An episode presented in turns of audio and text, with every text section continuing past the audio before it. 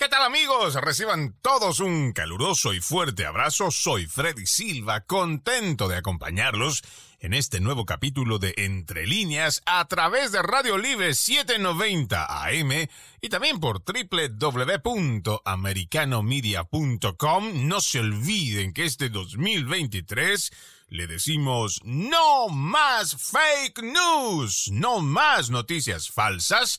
Y para ello usted tiene este portal www.americanomedia.com, donde tiene un equipo de profesionales informando minuto a minuto y también puede escucharnos donde quiera que vaya descargando nuestra aplicación americano totalmente gratuita y también disponible para Apple y Android.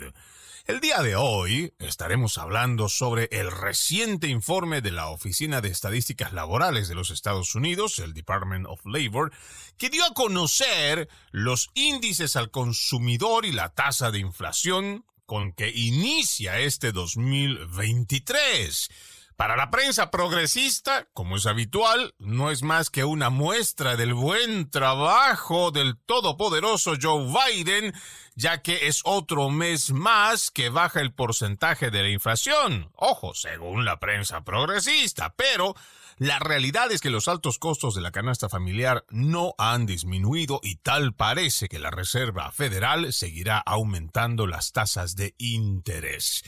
Para hacer un análisis sobre este informe, vamos a tener como invitado a Hugo Marcelo Valderrama. Él tiene un doctorado en economía, es máster en administración de empresas, docente universitario, consultor político, escritor de libros y columnista para varios medios digitales. Qué gusto tenerte nuevamente aquí en Entre Líneas, Hugo Marcelo, bienvenido. Gracias, Freddy. Un saludo a tu audiencia y bueno, un placer compartir contigo, Americano Media. Bueno, estamos nosotros encantados de tenerte siempre que sale este reporte, porque así nosotros tenemos una forma muy didáctica en la forma en cómo tú nos puedes ir explicando. Pero vayamos empezando por estos datos, ¿no? Que me parecen, según lo que se muestra a través de la prensa progresista, que como ya lo he denunciado en muchas oportunidades, parece que estuviéramos hablando de otro portavoz más de la Casa Blanca que habla de los logros, de la reducción en cuanto a la los índices de inflación, pero esto está muy distante de la realidad. Desde un primer plano, ¿tú cómo interpretas este último reporte que saca la Oficina de Estadísticas Laborales? Mira, estoy revisando algunos datos al mismo tiempo que, converso contigo, un poco antes de empezar esta conversación. Y por ejemplo, Janet Yellen, de la secretaria del Tesoro, hace un par de días atrás anunció que no había una recesión porque, bueno, la tasa de desempleo era la más baja desde los años 70, no, etcétera. Salen con esa típica publicidad. ¿no? luego ve a Larry Summers, por ejemplo, el secretario del Tesoro del gobierno de Clinton, que, bueno, él por otra parte dice que si bien se ha controlado la inflación, todavía los indicadores siguen siendo demasiado altos y que, por lo tanto, eh, habría que ser menos optimista. Bueno, a ver, vamos, vamos por etapas. Yo alguna vez había comentado que el, el, el asunto de la inflación es esencialmente la consecuencia de una crisis anterior que tiene que ver con el tamaño del Estado. Lo preocupante es que hoy día el Estado, el Estado como tal, es decir, el aparato burocrático de, de, la nación americana, está sobredimensionado, Freddy, a un extremo de que hoy día la deuda externa de los Estados Unidos y interna es enorme. Es decir, estamos hablando de un gobierno enorme que sigue gastando y que lo que hace son medidas paliativas para intentar controlar la inflación como la tasa, como la elevación de las tasas de interés. De hecho, se está pronunciando una nueva subida de las tasas de interés para este eh, marzo, para el 22 de marzo, si no estoy mal, que se reporte. Entonces, creo que está bien, o sea, se va a controlar la inflación. De que no vaya a haber una recesión, bueno, no está dicho nada todavía. O sea, lo que se tiene son indicadores de carácter positivo, que parece que ha pasado una ola, pero asumir de que todo va bien sería, creo, demasiado sobre optimista asumiendo que hay ciertas cosas, como por ejemplo el hecho de que la, los indicadores todavía están elevados y que todavía estamos hablando de la inflación más alta en cuatro décadas. Pero a ver, Hugo Marcelo, solo te interrumpo un segundo. Cuando hablamos el tema de la recesión, se supone que técnicamente, y esto han modificado ese mismo tecnicismo desde la Casa Blanca para que la gente no entienda de que estamos en una recesión, pero técnicamente y según lo que eran los analistas, los expertos, de forma histórica decían que dos trimestres consecutivos donde tenemos eh, tasas de inflación altas, pues marcan una recesión nosotros entendíamos de que estábamos hablando ya de una recesión que la Casa Blanca, pues como lo hacen la mayoría de los socialistas, agarran el papel, agarran el lápiz y pues el papel lo aguanta todo y dicen, no, no, no, no señor, no estamos en una recesión. No sé qué tan cerca estoy de lo de decir la verdad o, o me estoy equivocando, Hugo Marcelo, de que ya nosotros estamos prácticamente o técnicamente en una recesión desde hace varios meses. Mira, a ver, yo soy muy escéptico justamente por lo mismo que tú dices, sobre el tema de las de la terminología, ¿no? En ocasiones la terminología se hace más bien para confundir y no para aclarar. Yo creo que mientras el ciudadano norteamericano sienta en sus bolsillos, en sus bolsillos, que tiene menos capacidad de ahorro, que tiene menos capacidad de consumo, que cada vez se le hace más incierto el futuro, etcétera, ya hay un problema en la economía. Ahora, el tecnicismo de llamarle recesión, si son tres trimestres eh, o no, eso ya creo que pasa en el hilar fino y en el asunto de eh, pelear por la terminología. Lo que hay que ver, yo siempre he dicho, en economía hay que ver la parte humana porque a veces nos concentramos tanto en los tecnicismos que nos, nos olvidamos de lo, de lo, esencial de la economía, que son las personas como tú y como yo, Freddy, que lo que, lo que queremos en teoría es planificar nuestro futuro, tener estabilidad financiera, ver nuestros ahorros, mirar hacia adelante, proyectar nuestras finanzas en el largo plazo. Si ya se siente la inflación, Freddy, eh, técnicamente hay una crisis en la economía. Ah, que lo que la terminología, bueno, puede variar de un lado al otro, pero lo que hay que ver es qué siente el ciudadano norteamericano. Y en este momento, Freddy, yo te puedo asegurar que si uno hace un estudio, un focus group del ciudadano americano promedio, te va a decir que la inflación está por los cielos, te va a decir que está preocupado por lo que se viene, que es este, este 2023, no sabe lo que vaya a pasar con los ahorros, etcétera. O sea, hay una sensación de incertidumbre en el propio bolsillo del ciudadano y eso es creo un elemento fundamental a la hora de analizar cualquier variable inflacionaria. Claro, totalmente de acuerdo, porque nos podrá decir la Casa Blanca una cosa, la prensa que es aliada de ellos dirán otra para refutarla, pero en realidad al final del día, ¿quién tiene que ver si ese mismo cheque que le alcanzaba hace dos años para poder cubrir muchas de sus necesidades, ese mismo ingreso económico, pues le sirve ahora, le alcanza para poder hacer las compras en el supermercado, le quedará algo de cambio si va con una cantidad medida, o le estará faltando, o más bien estará dejando de comprar, estará dejando de comer, estará dejando de consumir, porque simplemente no le alcanza, ¿no? Correcto, Freddy. No, correcto. A veces yo creo, yo pienso que lo, y te vuelvo a repetir, el elemento humano dentro del análisis económico es mucho más importante que a veces la terminología o los tecnicismos que les encanta a los analistas económicos. Lo preocupante, Freddy, es que en una nación cuya institucionalidad la ha hecho grande, y te hablo de los valores que hacen grande a los Estados Unidos, por ejemplo, la libertad, el gobierno limitado, el derecho a la propiedad privada, etcétera, uno encuentra que esos valores que sostienen a, la, a esta nación están cada vez más fragmentados, no te digo destruidos, pero sí cada vez más fragmentados, cada vez más, más golpeados, porque hay un mecanismo que está haciendo que el, Estado se, se sobredimensione. Eso que en América Latina se llama la casta política, en Estados Unidos se habla del deep state, lo que son estos negociados de, de, de, ciertos grupos de poder que hacen lo que viven del, del agrandamiento del Estado. Bueno, eso es lo que está pasando ahora, Freddy, en Estados Unidos, y eso habría que preocuparnos, porque este reflejo de, este mecanismo inflacionario tiene que ver con eso. Lo preocupante, Freddy, es que el ciudadano americano está sintiendo los efectos de eso sobre su bolsillo y creo que ahí debería apuntar, digamos, los analistas económicos. ¿Qué siente el gran público, los norteamericanos, respecto a la institucionalidad de su país y cómo esto le afecta al bolsillo? Claro, y ahí también tenemos muchas encuestas que han ido saliendo a lo largo de los últimos meses previo a las elecciones de medio término, posterior a las mismas, y hemos ido viendo también cómo la gente ha estado mostrando no solo el descontento desde el trabajo que viene realizando Joe Biden en la Casa Blanca, sino también es la forma en cómo ya el pueblo estadounidense tiene una falta de credibilidad empezando ahí abajo, digamos en la lista de abajo para arriba, empezando ahí en el último lugar están los políticos. Y de ahí tenemos en un penúltimo lugar a la televisión, a la prensa, que igual ha perdido toda credibilidad y eso es lo que refleja también el sentir de muchos de los estadounidenses que en muchas oportunidades que nosotros hemos tenido otros programas, Hugo Marcelo, incluso decíamos cuando pasamos el 4 de julio, como muchas personas en vez de pensar en la celebración de esta gran nación, de sentirse orgullosos, de, de sentirse en, una, en un país tan próspero, con tantas oportunidades, muchos estaban viendo si es que dejaban de hacer una parrillada o dejaban de viajar, porque esa fue una de las temporadas más altas en donde se registró la inflación superando el, los 9%, el 9 punto porcentual. Entonces, eso es lo que vive hoy el estadounidense. Por eso es que cuando salen muchos de estas, muchas de estas cifras, un 6,4%, y la quieren pintar como una disminución y una constante rebaja en el tema inflacionario gracias al trabajo de Joe Biden, esa es una gran mentira que no nos la podemos comer. Vamos a una primera pausa, amigos de Entre Líneas. Ya regresamos con más. Gracias por continuar con Entre Líneas a través de Radio Libre 790 AM y por www.americanomedia.com y descargando también nuestra aplicación americano disponible para Apple y también Android.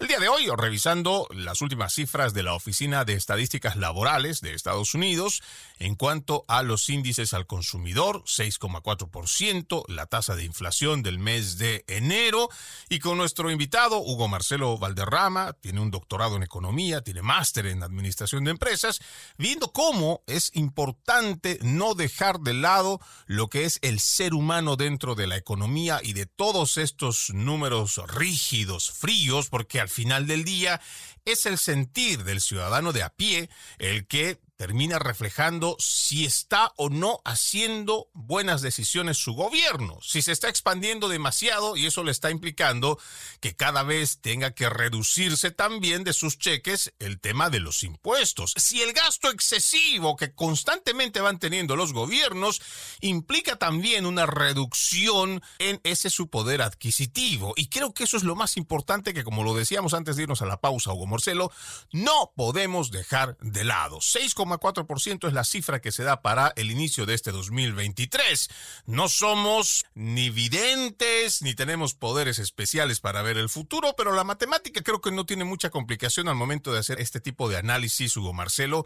¿Cómo pinta para ti este 2023 con esta pequeña cifra, pero que sigue siendo una de las más altas en cuanto a inflación en los Estados Unidos? Lo que me preocupa, Freddy, y en esto hay que darle la razón al ex secretario de Bill Clinton, es que estamos siendo demasiado optimistas con una reducción, aunque en general la inflación sigue siendo alta, sigue siendo muy alta en las últimas cuatro décadas, Freddy. Entonces creo que estamos siendo, se está haciendo un análisis sobre optimista de la economía, ¿no? Hubo una rebaja de la inflación, hubo las tasas, los, los gobiernos, perdón, la Reserva Federal hizo una, un incremento de tasas intentando enfriar la situación que se veía el año pasado, cuando se llegó a, tener más de cerca del 9% de inflación, etcétera. Es decir, comparado con el año pasado y con los índices que habíamos analizado contigo en varias ocasiones, esta reducción al 6.5 sí es una buena noticia. Comparado con lo que históricamente ha sido la inflación en Estados Unidos, sigue siendo preocupante, Fred. Y entonces aquí hay que ver, por ejemplo, lo que está sucediendo con la famosa deuda de los Estados Unidos. Thomas Jefferson decía, hay dos maneras de destruir un país. Y te estoy, te estoy citando a uno de los padres fundadores de los Estados Unidos. Él decía que una forma de destruir un país es con la guerra. No, o sea, yo me pongo a hacer guerras, guerras y guerras y al extremo de que las primeras víctimas de las guerras contra el extranjero acaban siendo mis propios ciudadanos y contra su propio gobierno. Ahora él tenía esa visión de que la guerra, de, o sea, el incremento del tamaño del Estado, enfocándose en pelear con las guerras, puede ser eh, al final una víctima, el propio ciudadano de, del país, ¿no? Y el otro mecanismo para destruir una nación es endeudarla. Y eso es lo preocupante, Freddy, porque uno tiene que ver cómo se ha endeudado el, el Estado norteamericano en, en las últimas décadas. Y esto debería llamarnos a la reflexión, porque fíjate, los Estados Unidos entraron en una terrible carrera de endeudamiento, estamos hablando de aproximadamente 134% del PIB, es decir, ya la deuda sobrepasa al PIB, la deuda pública del gobierno americano. Y obviamente esto con el tiempo va minando los marcos institucionales. Lo que hoy día se ve con los procesos de inflación, Freddy, no es nada más que el reflejo de una destrucción de la institucionalidad de los Estados Unidos, que todavía están en pie, que todavía tienen pilares muy grandes, pero que lastimosamente se están corroyendo y que se reflejan en este tipo de datos. Pues fíjate un nivel de endeudamiento tan grande de los Estados Unidos y dices, ¿y por qué todavía los Estados Unidos no colapsa? Y aquí viene un detalle, los Estados Unidos, a diferencia del resto del mundo, todavía tiene la confianza del resto de los países como para que su moneda siga siendo la moneda de respaldo internacional. Es, por esencia es la divisa de respaldo internacional del mundo entero. Ahora, aquí viene el tema, Freddy. ¿Hasta cuándo? Bueno, hasta que la gente siga creyendo que los Estados Unidos es tierra de libertad. El día que el público entienda que ya no, o comprenda que los Estados Unidos se está diluyendo por dentro, bueno, se les acabó eh, esta posibilidad, Freddy. Eso es lo preocupante, desmembrando la institucionalidad. Aquí hay un dato que, que, tú mencionas, no sé si me voy a salir mucho del tema, pero sí quisiera mencionarlo. No nos olvidemos que desde 1981 ya Estados Unidos se sale del patrón oro, lo que quiere decir que para imprimir dinero, los billetes, ya no necesitamos el respaldo del el oro. Se está haciendo más en base a lo que tú mencionas. Por un lado, la confianza de los demás países en la moneda, pero también al hecho de que desde ese entonces se fijó de que los precios del petróleo, o más bien la venta de este carburante, del petróleo y sus demás derivados, debe de hacerse en dólares estadounidenses. Pero estamos viendo que desde el año pasado, desde que inicia este tema de la guerra con Ucrania, Rusia, estamos viendo que ya los países exportadores de petróleo ya no están vendiendo necesariamente en dólares americanos. Hoy estamos viendo que existen países como la India, que pueden pagar en su moneda, que China está dispuesta a aceptar igual en cualquier otra moneda y que Rusia está aceptando el pago de su gas en rublos. Lo que quiere decir que este es un año, bueno, empezando del pasado 2022, pero este 2023 va a ser un año crucial, porque cuando nos preguntamos hasta cuándo es que el resto de las naciones o la misma moneda de los Estados Unidos podrá aguantar los altos números de inflación, lo mismo que la cantidad de deuda, la que tú has señalado muy bien. Aquí tengo, por ejemplo, enfrente mío los datos.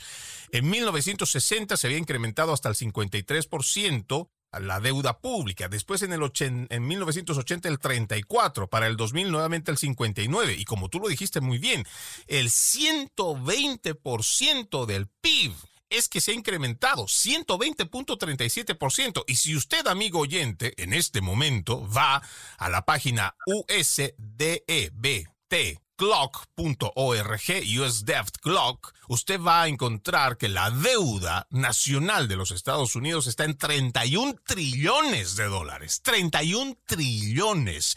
Cifras que seguramente usted no podrá o no se imaginará cuántos dígitos tiene. Pero esto nos tiene que preocupar, Hugo Marcelo.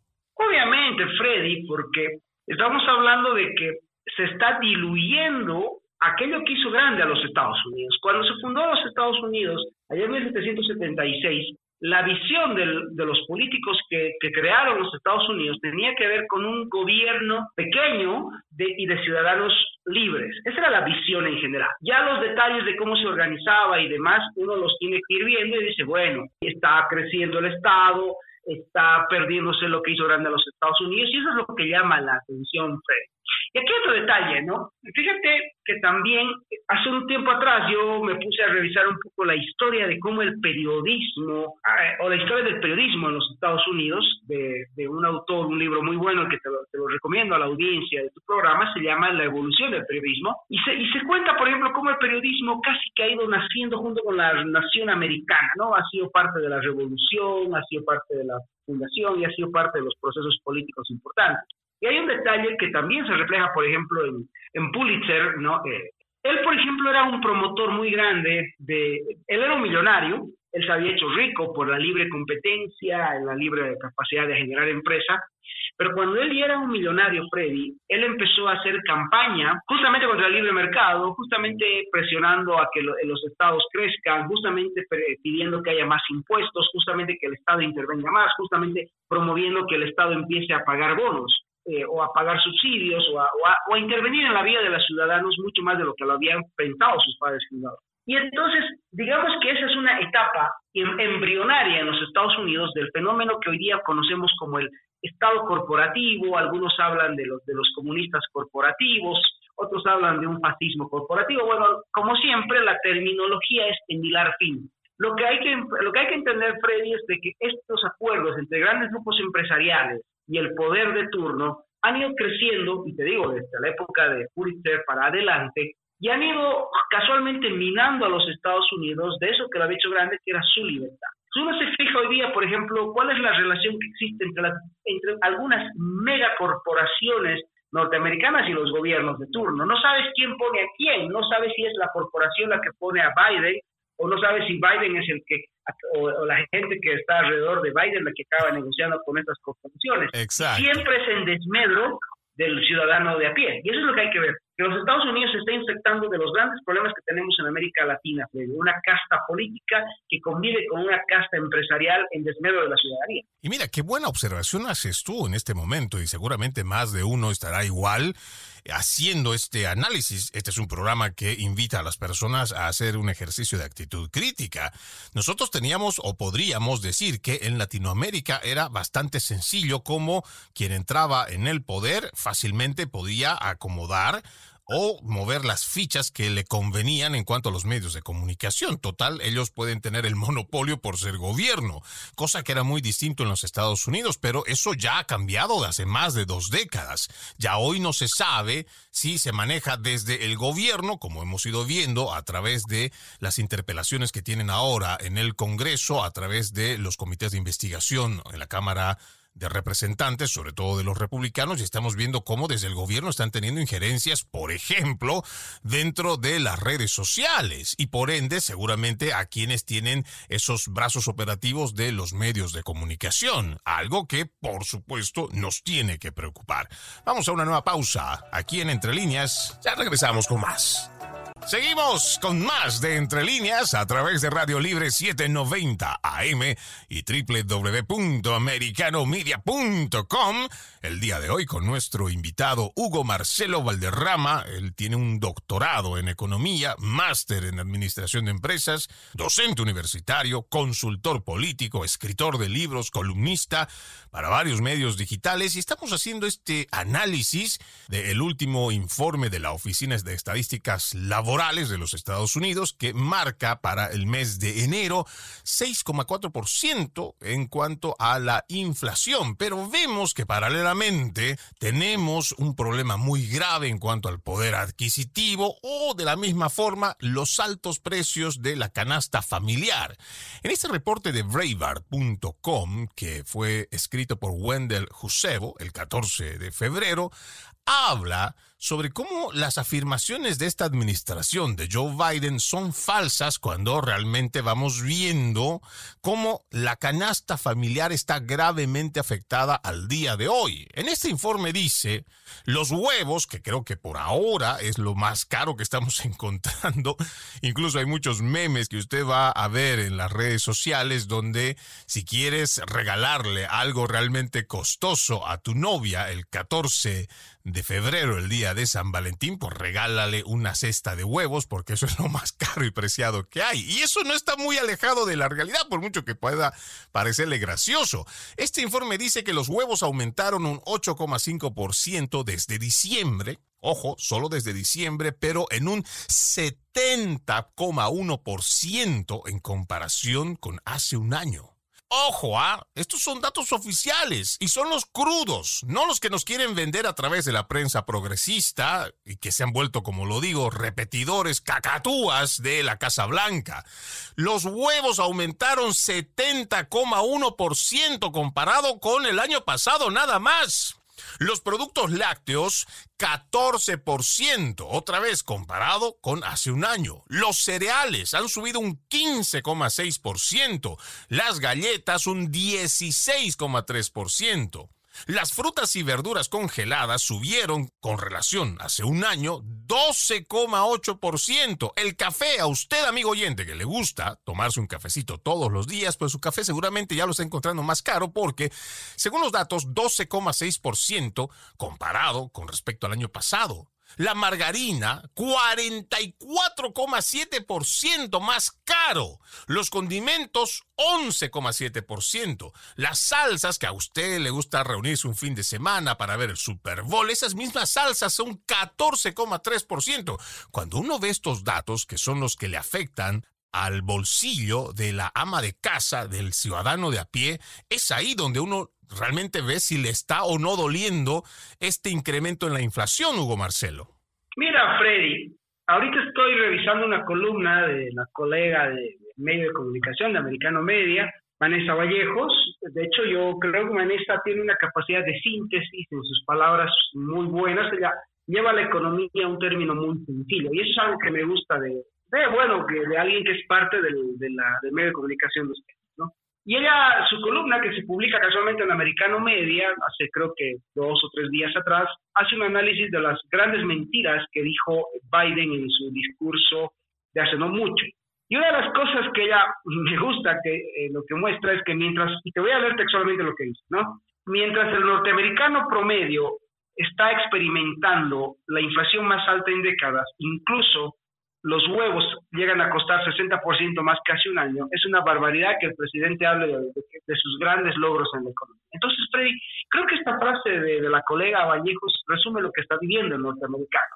Y además hay un detalle preocupante, Freddy. Lo que, lo que estamos, lo que tiene que tener en cuenta el ciudadano norteamericano es que detrás de la inflación ya vienen luego los digamos, una parte muy complicada que es el, desabastecimiento de ciertos bienes. Yo estoy revisando mucho lo que pasa en Puerto Rico, lo que pasa en la Florida, lo que pasa en Washington, etcétera, porque, bueno, conozco gente en estos lugares y cada vez me, me comenta, por ejemplo, que entra en un supermercado y que antes encontrabas, no sé, 30 variedades de leche y tú podías encontrar desde leche típica de los Estados Unidos, que se produce en los Estados Unidos, o de leches importadas de Europa, de América Latina. Y entonces hoy en el fenómeno inflacionario, porque hay que recordar que cuando Biden toma la Casa Blanca, hace ya un par de años atrás, la inflación estaba en 1.2%, dentro de un margen sumamente racional para una economía como los Estados Unidos. Pero aquí viene el detalle, Freddy. Fíjate que hoy día la inflación está en 6.5% después de haber llegado al 9%, pero ahí empieza a sentirse el fenómeno de la escasez. En estos lugares que yo te comentaba, me dicen, bueno, ya no hay leche de, eh, ya no hay leche europea, ya no hay jamones españoles, ya, por ejemplo, los ciertos quesos que los traíamos de, de, Italia ya no están llegando porque son demasiados caros. Entonces, se empieza a reducir la oferta de bienes detrás de la inflación. Y eso es un fenómeno de escasez. Por el momento, todavía no se ha llegado a niveles de pobreza, pero, pero al paso que se va Freddy, se está apuntando hacia eso. Fíjate que en Venezuela, por ejemplo, hay una inflación muy alta y al mismo tiempo los supermercados están vacíos. Uno, eh, hay gente que, y esto lo has debido ver tú en, la Florida, Freddy, gente que, migrantes venezolanos, cuando llegan a un supermercado, la abundancia los golpea de tal manera que se ponen a llorar porque literalmente en sus países los supermercados están vacíos, las góndolas están sin productos. Entonces, lo que hay que entender es que estas son señales que si bien pueden estar teniendo avances positivos en las últimas semanas, en los últimos meses, Freddy, tendría que llamar a reflexión al gran público norteamericano a dónde está yendo su país. ¿Qué es lo que están haciendo con esa gran nación que todavía, y espero que se mantenga, es el baluarte de la libertad en Occidente?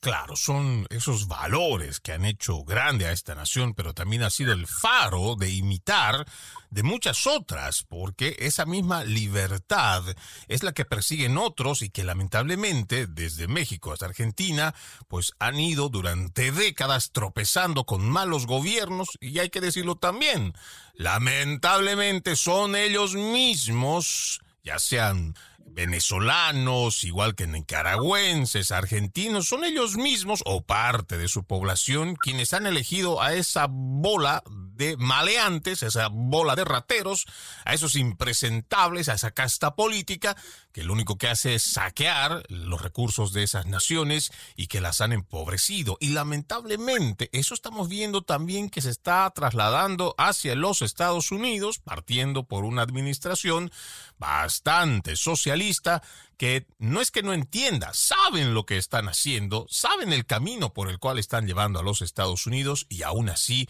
no les importa. Algo que a mí me preocupa y no sé si tenemos chance de tocar el tema de las acciones de la Reserva Federal, porque habíamos dicho en programas anteriores, Hugo Marcelo, que pues había que tomar medidas impopulares, pero que eran medidas necesarias.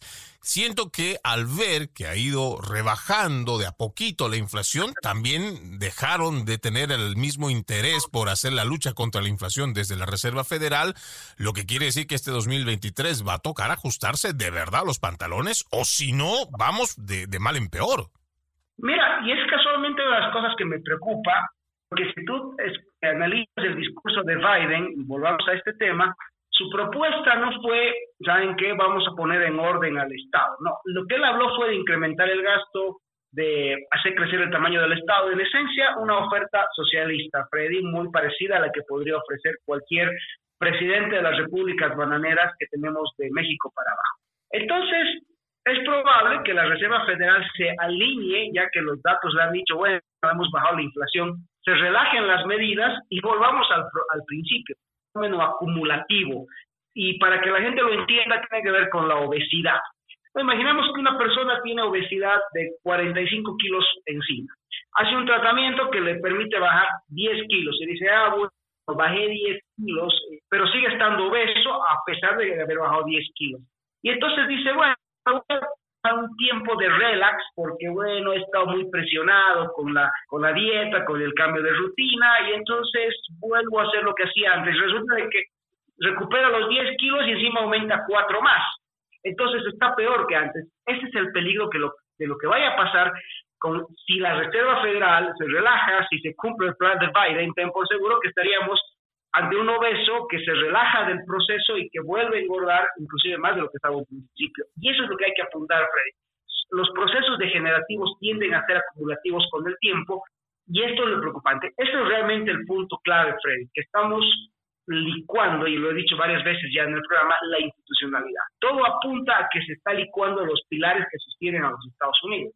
Y eso es muy preocupante, como tú lo dices, Hugo Marcelo, porque el anuncio, y, y, sí, hay que retomar, digamos, ¿no? Lo que decíamos en cuanto al discurso del Estado de la Unión. Ese mensaje no decía que vamos a limitar el Estado. Basta de estarle regalando plata a la gente solo porque sí, o solo porque es negro, o solo porque es gordo, o solo por, cualquier cosa que piensen ellos que a través de sus políticas ideológicas se les debe regalar dinero. No, lo que más bien estábamos escuchando de parte de Joe Biden es que van a pedir más dinero, que más bien hay que trabajar de forma partidista para seguir elevando el techo de la deuda.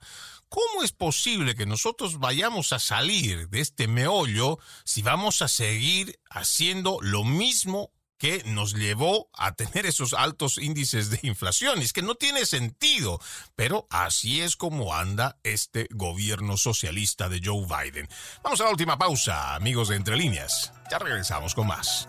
Continuamos, continuamos, continuamos con más de Entre Líneas a través de Radio Libre 790 AM y www.americanomedia.com. El día de hoy analizando el reciente informe de la Oficina de Estadísticas Laborales en cuanto a los índices de inflación, los índices también al consumidor. Estamos con nuestro invitado, Hugo Marcelo Valderrama, tiene un doctorado en economía, máster en administración de empresas, es docente universitario y decíamos que es muy preocupante las palabras que dio Joe Biden en su estado de la Unión, donde no hablaba de cómo detener el gasto excesivo de este gobierno, sino más bien ampliarlo. Una advertencia, sino una amenaza a la cual nosotros deberíamos de estar muy atentos y ver si existiera alguna forma, aunque creo que eso es muy utópico y además creo que es demasiado retórica la pregunta de qué podríamos hacer nosotros como ciudadanos para detener a la maquinaria de la Reserva Federal, ya sea para que eleve las tasas de interés o para que se siga permitiendo a través de los políticos elevar el gasto público. Realmente veo muy distante lo que nosotros como ciudadanos podríamos hacer, pero entre las medidas que tú consideras que se van a tener a, partir de este febrero, o como ya se dijo, más bien en el mes de marzo, ¿qué es lo peor o lo mejor que podríamos esperar en cuanto a las decisiones que tome la Reserva Federal para ir bajando la inflación? Mira, Freddy, eh, revisaba un par de informes mientras estábamos en pausa y se habla de que posiblemente la Reserva Federal haga, haga un nuevo incremento de tasas, no tan agresivo como el que ya habíamos tenido en meses pasados, apuntando en esa dirección. Sería una medida que me parece buena, pero no es lo suficientemente coherente como para, digamos, festejar esto, ¿no? Porque, les repito, o sea, se está hablando de incremento del techo de la deuda, se está hablando de incremento de varias cosas. Por ejemplo, cuando yo veo aquí, dentro de una publicación de la prensa progresista del NBCnews.com, Dice, es una de las razones por las que el presidente de la Fed, Jerome Powell, dijo a una audiencia la semana pasada que tiene la intención de mantener las tasas de interés más altas hasta que la inflación se acerque al objetivo del 2%. El fijar este porcentaje que me parece dentro de lo que podríamos decir sería un número idealmente histórico o propicio para una economía relativamente sana, el 2%. De todos modos, eh, llegar a ese objetivo, ¿cuánto tendría que alcanzar a subir las tasas de interés, interés, la Reserva Federal? Y eso, por supuesto, tiene complicaciones para el ciudadano de pie que quiera acceder a créditos, a préstamos, ya sea para la compra de una casa, igual para un vehículo. Mira, Freddy, es una pregunta muy difícil, ¿no?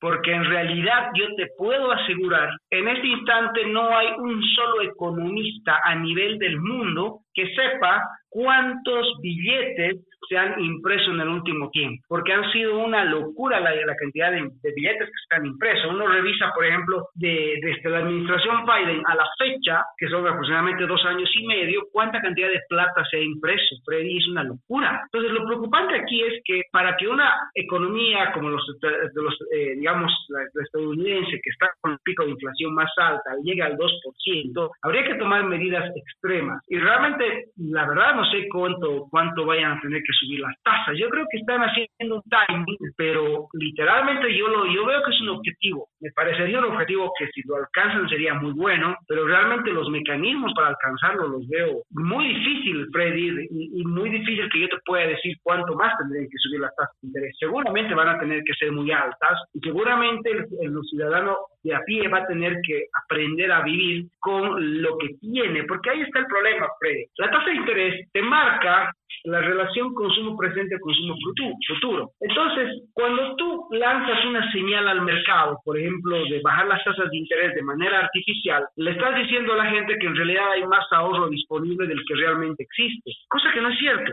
Entonces, ese hueco, ese hueco en el consumo presente y el ahorro futuro, que, que no hay porque la gente realmente no dejó de consumir, ¿de dónde sale? Bueno, se sale de la impresión de billetes y esta impresión de billetes en el tiempo genera inflación. Entonces, aquello que se pretendió hacer como una medida de apoyo a, las, a, la población, como una medida de facilitar el acceso al crédito, etcétera, en el fondo no, ha sido nada más que llevarle a un abismo de inflación como el que se está viviendo hoy. Entonces, hay que entender que lo correcto, Freddy, no necesariamente es lo popular en todo el tiempo. Ahora, ¿cuánto más tendrían que subir las tasas de interés? Realmente es una pregunta muy difícil, Freddy, porque no sé si la la Reserva Federal vaya a hacer realmente las medidas como para llegar a ese punto, Freddy. Wow, entonces quiere decir que el panorama es bastante complicado. No quiero sin antes eh, revisar contigo este dato que encontré en dailymail.com donde dice el analista de Bank of America advierte a los clientes que se avecina un shock de recesión días después de que Deutsche Bank pronosticara la recesión económica para el 2023 debido a los intentos de la Reserva Federal de controlar la inflación creciente. Ya de por sí estábamos en una economía bastante paupérrima, con una inflación que el pasado año superó el 9%, y ahora tenemos esta advertencia, si no una amenaza, digámoslo así también, por quienes controlan la banca mundial, dos de los grandes, Bank of America, Deutsche Bank, que están hablando de una recesión este 2023, dentro de lo que podríamos hablar de las predicciones, eh, ¿qué tan cerca estamos de hablar de una recesión mundial? Porque creo que los datos ya nos están diciendo que estamos en tasas de inflación históricas en muchos países del mundo, sobre todo los de primer mundo.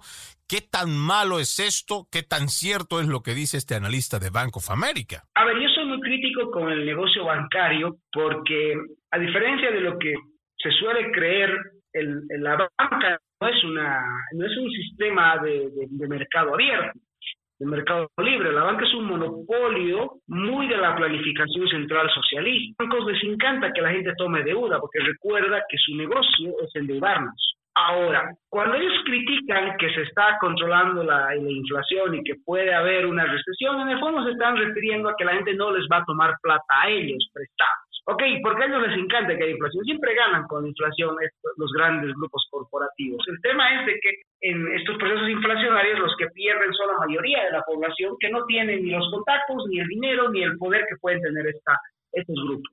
Ahora, Goldman Sachs, por ejemplo, habla de que hay una posibilidad aproximadamente entre el 25 al 30% de que hay una crisis global este año. Pero yo te voy a ser honesto, Freddy, yo creo que ya estamos viviendo una crisis global. Es decir, Países como el nuestro, Bolivia, la gente está pasándola mal, hay pobreza, hay hambre, hay desempleo. América Latina en sí misma es, una, es un continente de la miseria, hay que decirlo con las palabras claras, Freddy. ¿Qué esperas de un país que ha expulsado a 7 millones de sus habitantes por hambre? Y me refiero a Venezuela. ¿Qué esperas, por ejemplo, de una Argentina que tiene la inflación más alta de, de, de su historia? Un país como el nuestro que está en el pico más alto de su deuda externa hoy son países de la miseria. Y lastimosamente ya hay una crisis en este lado del mundo, los Estados Unidos está viviendo la suya propia, entonces hablar de una probabilidad creo que es ser muy optimista. Yo creo que hay que empezar a llamarle a las cosas por su nombre, Freddy, y estamos viviendo hoy una crisis en, a, nivel, a nivel global porque el ciudadano así lo siente, lo siente el norteamericano o lo siente el boliviano también. Y eso lo podemos ver, lo podemos palpar en distintas opiniones que se van virtiendo de distintas partes del mundo. Ya no tenemos tiempo para más. Quiero agradecerte muchísimo que nos hayas permitido este análisis el día de hoy. Hugo Marcelo Valderrama, como les dije, tiene un doctorado en economía, máster en administración de empresas, docente universitario, consultor político, escritor de libros, es columnista para varios medios digitales y para nosotros siempre es un lujo contar con tu análisis. Muchas gracias, Hugo Marcelo. No, Freddy, un placer y más bien agradecido por la oportunidad y un saludo a tu audiencia y a la planta administrativa de Americano Media. Un fuerte abrazo, siempre gracias. Por supuesto, te vamos a volver a convocar cuando otro reporte salga para que vayamos viendo qué tan bueno, qué tan malo será para la economía de esta nación. Soy Freddy Silva, contento de acompañarlos en este capítulo de Entre Líneas. Los invito a continuar con la programación de Radio Libre 790 AM y www.americanomedia.com. Buenas tardes. Permiso.